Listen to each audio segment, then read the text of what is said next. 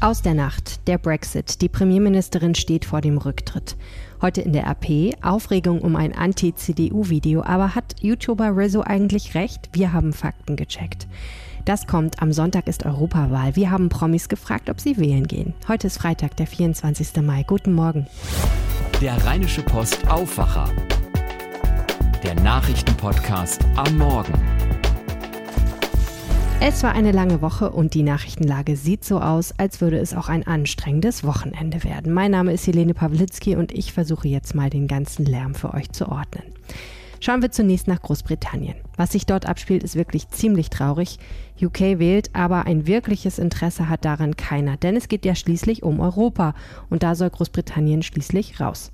Folgerichtig, aber trotzdem bedenklich, die neu gegründete populistische Brexit-Partei liegt in den Umfragen zur Europawahl vorn. In London kämpft währenddessen Regierungschefin Theresa May um ihr politisches Überleben. Die Ministerin für Parlamentsfragen ist zurückgetreten.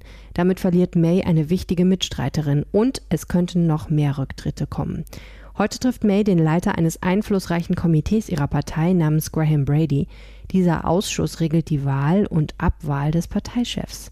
Philipp Detlefs berichtet aus London. Philipp, das heißt doch im Prinzip, dass May mit Brady heute ihren Rücktritt regelt, oder?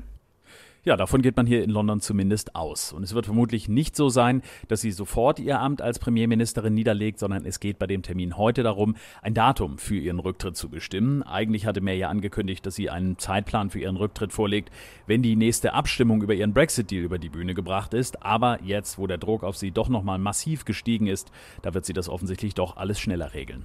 Gibt es denn schon eine Tendenz, wann es soweit sein könnte, wann die Premierministerin ihren Hut nimmt? Es gibt Spekulationen in britischen Medien, dass es der 10. Juni werden könnte. Außenminister Jeremy Hunt hat ja gesagt, dass May auf jeden Fall im Amt sein wird, wenn US-Präsident Donald Trump nach London kommt.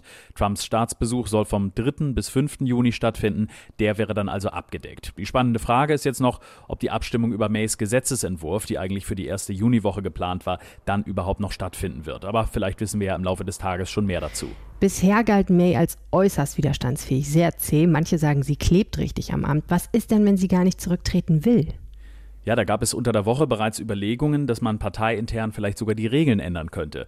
Bisher kann bei den Konservativen nur einmal in zwölf Monaten ein Misstrauensantrag gestellt werden. Der letzte war im Dezember und den hat Theresa May überstanden. Nun wird spekuliert, dass der 1922-Ausschuss die Regeln ändern könnte, damit in dieser Lage schnell nochmal ein Misstrauensvotum gegen die Parteichefin angesetzt werden könnte, um sie dann damit auch als Premierministerin abzusetzen. Vielen Dank, Philipp Detlefs, für die Deutsche Presseagentur aus London. Und wir schauen auf RP Online natürlich ganz genau hin, was da in Großbritannien weiter passiert.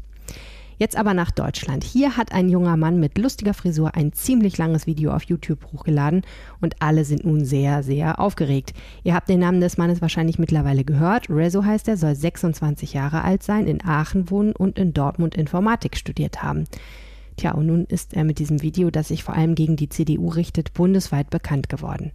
Mittlerweile wurde es über sieben Millionen Mal angeklickt. Wie oft es irgendwer zu Ende geschaut hat, ist die andere Frage, denn es ist 55 Minuten lang.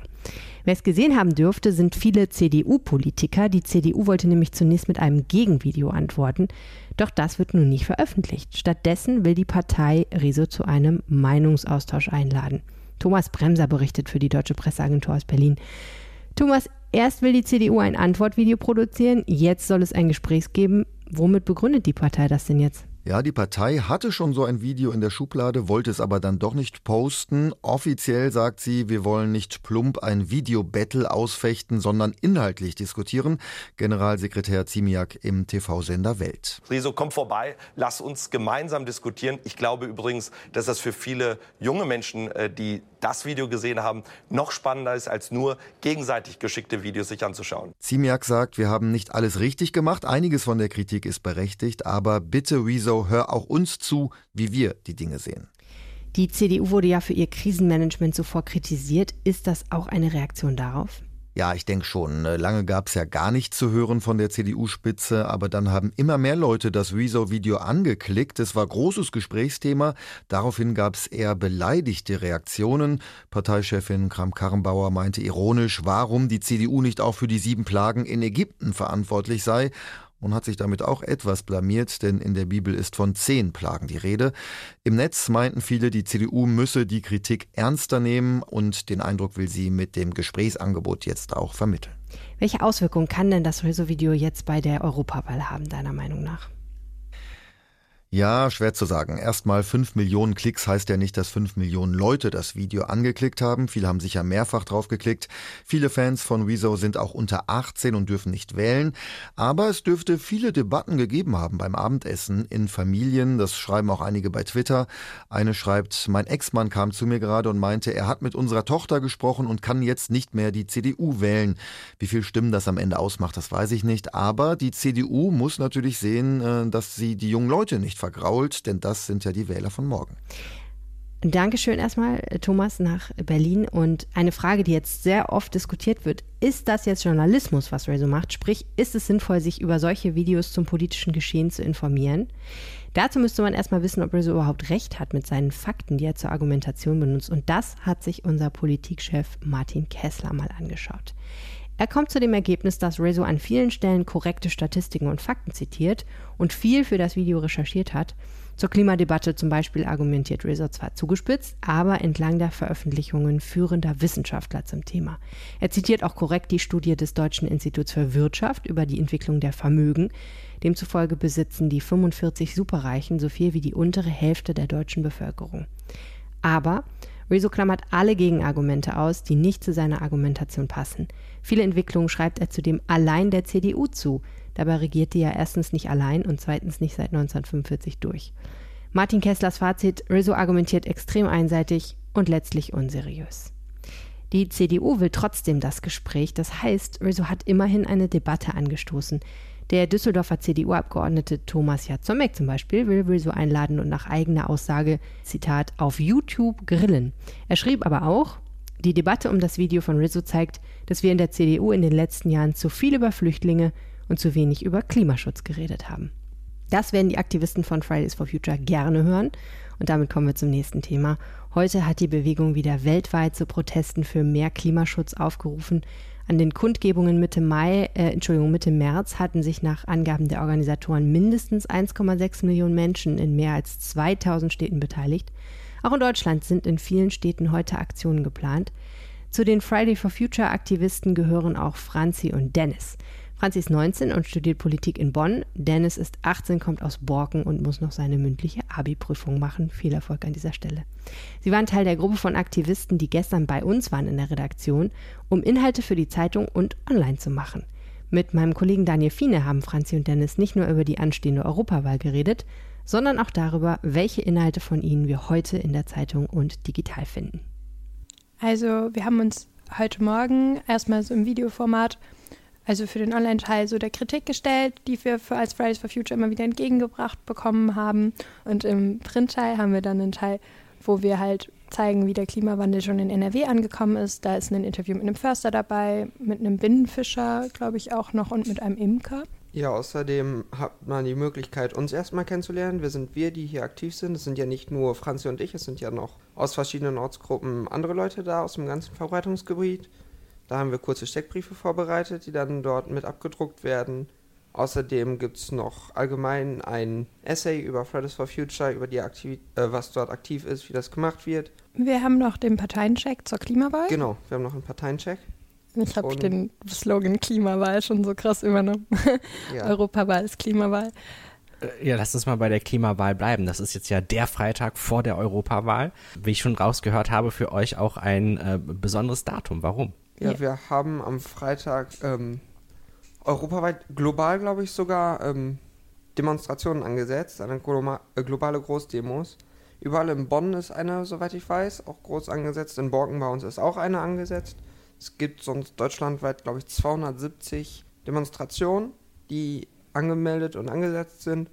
Und weltweit, glaube ich, sogar über, über 2000. Über 2000 Demonstrationen sogar sind es, die weltweit angesetzt sind, um dann nochmal für unseren Zielen Nachdruck zu verleihen und auch die Aufmerksamkeit auf die Europawahl als Klimawahl zu wenden. Warum ist die Europawahl eine Klimawahl? Naja, also das jetzige Parlament wird das letzte sein, was in Sachen Klimaschutz auf der EU-Ebene noch was reißen kann, weil Klimaschutz geht ja nicht nur Deutschland was an, sondern ist grenzenlos. Und da wäre die nächste Ebene natürlich erstmal Europa.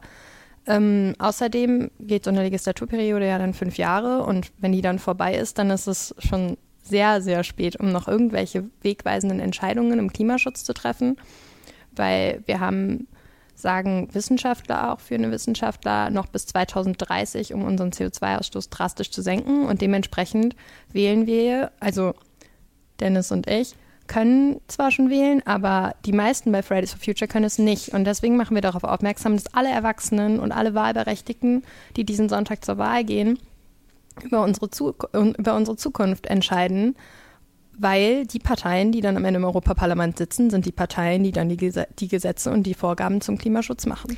Ja, den Klima-Checkbrief der Parteien zur Europawahl gibt es heute auf RP Online und in der Zeitung, wo es auch die anderen Inhalte der Fridays for Future Aktivisten, die bei uns zu Gast waren, gibt. Das ganze Gespräch mit den beiden hört ihr ab 15 Uhr im aktuellen Podcast Edwine und Herr Brücker, der Podcast mit dem Chefredakteur, überall wo es Podcasts gibt und über podcasts.rp-online.de. Die Europawahl läuft ja schon in einigen Ländern, zum Beispiel Großbritannien. Am Sonntag wissen wir dann, wie die Parteien abgeschnitten haben. Viele Prominente haben in den vergangenen Wochen aufgerufen, wählen zu gehen, denn bei uns wird ja am Sonntag gewählt. Einige stellen sich sogar selbst zur Wahl und ich spreche jetzt nochmal mit Thomas Bremser von der DPA in Berlin. Thomas, wie wichtig ist den Promis denn die Europawahl? Ja, die Promis, die sich zu Wort melden, denen ist das sehr wichtig, äh, vor allem in Zeiten von Brexit und Rechtsruck, sagt Sänger Michael Schulte. Ich glaube, es ist äh, ein, ein Jahr oder vielleicht auch das Jahr, wo die EU-Wahl äh, spannender und wichtiger denn je ist. Es gibt mehrere Aktionen, bei denen Promis aufrufen, wählen zu gehen. Und viele Promis machen auch Briefwahl, um nicht ins Wahllokal zu müssen am Sonntag. Sänger Sascha hat ein Bild gepostet, da gibt er den roten Wahlumschlag direkt beim Postboten ab. Ja, wie sieht es denn bei jungen Promis aus? Viele halten sich politisch ja eher zurück. Ja, bei einigen sicher schon. Ich habe mit Lukas Rieger gesprochen, der hat allein bei Instagram fast zwei Millionen Follower. Der meinte, ja, so richtig interessiere er sich jetzt jeden Tag nicht für Politik, aber sein Kreuz will er dann doch machen. Ich werde auf jeden Fall Fall wählen gehen, weil wählen ist halt cool. Einfach wählen zu gehen, um das zu schaffen, dass das, was man nicht möchte, dass es nicht in die Macht kommt. Es gibt die Aktion Make Europe Great Again. Da rufen vor allem junge Influencer auf, wählen zu gehen. Und der YouTuber Rezo hat mit seinem Anti-CDU-Video ja für sehr viel Aufmerksamkeit gesorgt. Und das zeigt, dass sich auch junge Promis durchaus positionieren politisch. Es stellen sich am Sonntag ja nicht nur Berufspolitiker zur Wahl, sondern auch einige prominente Gesichter. Wer denn zum Beispiel? Ja, allen voran Sarah Wiener. Die Promiköchin geht für die Grünen in Österreich ins Rennen, steht da auf Listenplatz 2. Das könnte reichen, muss aber nicht, denn es kriselt gewaltig bei den Grünen. In Rumänien tritt Ilje Nastase für eine Kleinpartei an. Tennisfans erinnern sich, Nastase war mal Nummer 1 der Weltrangliste. Satiriker Martin Sonneborn kandidiert wieder für die Partei, gemeinsam mit Kabarettist Nico Semsrott. Außerdem will es in Italien Silvio Berlusconi nochmal wissen und der der frühere griechische Finanzminister Giannis Varoufakis, und zwar für eine deutsche Vereinigung. Vielen Dank, Thomas Bremser. An dieser Stelle noch einmal der Appell, den ihr schon oft gehört habt, aber man kann ihn nicht oft genug äh, sagen. Bitte geht auf jeden Fall am Sonntag wählen. Es ist enorm wichtig, denn äh, wenn wir uns in Europa wählen wollen gegen äh, alle anderen großen Mächte da draußen, von Google bis China, dann brauchen wir ein starkes Europa. Also leiht eure Stimme Europa, egal wo ihr euer Kreuzchen macht, geht auf jeden Fall hin. Und wenn ihr eure Wahlbenachrichtigung nicht finden könnt, was ja vorkommen soll, dann nehmt einfach euren Personalausweis, schaut im Internet nach, was euer Wahllokal ist und geht einfach hin. Das reicht vollkommen aus. Und jetzt schauen wir noch auf das Wetter in der Region. Heute warm und heiter bis sonnig bei bis zu 24 Grad. Morgen kühlt es auf 18 Grad ab, es wird eher wolkig. Am Sonntag dann wieder 22 Grad, auch die ein oder andere Wolke wird zu sehen sein. Also ein durchwachsenes Wochenende. Und das war der Aufwacher, euer Nachrichtenpodcast der Rheinischen Post. Hört uns in eurer App, auf unserer Seite oder per WhatsApp. Wie es geht, steht auf rp-online.de slash Aufwacher und ich wünsche euch jetzt einen schönen Tag und ein tolles Wochenende. Ciao. Mehr bei uns im Netz www.rp-online.de